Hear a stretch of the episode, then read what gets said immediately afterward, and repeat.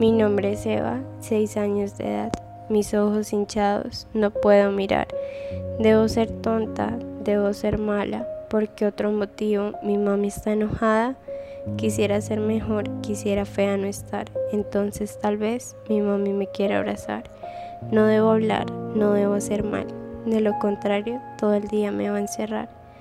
Cuando mami regrese, trataré de ser buena. Mejor no haré nada para que no se vaya a molestar. No hagas ningún ruido. La puerta acabo de escuchar.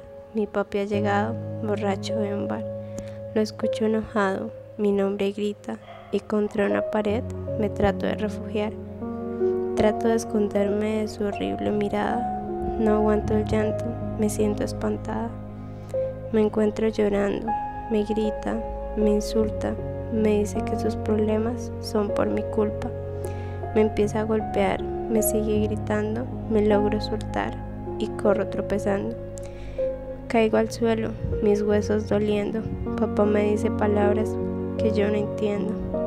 Perdóname, le grito, pero ya es muy tarde. Su rostro enojado parece que arde. Los golpes y palabras me duelen de verdad. Le pido a papá misericordia y piedad. Por fin él termina y camina a la puerta, mientras yo en el suelo quedo casi muerta. Mi nombre es Eva, seis años de edad. Esta noche mi padre me mató sin piedad.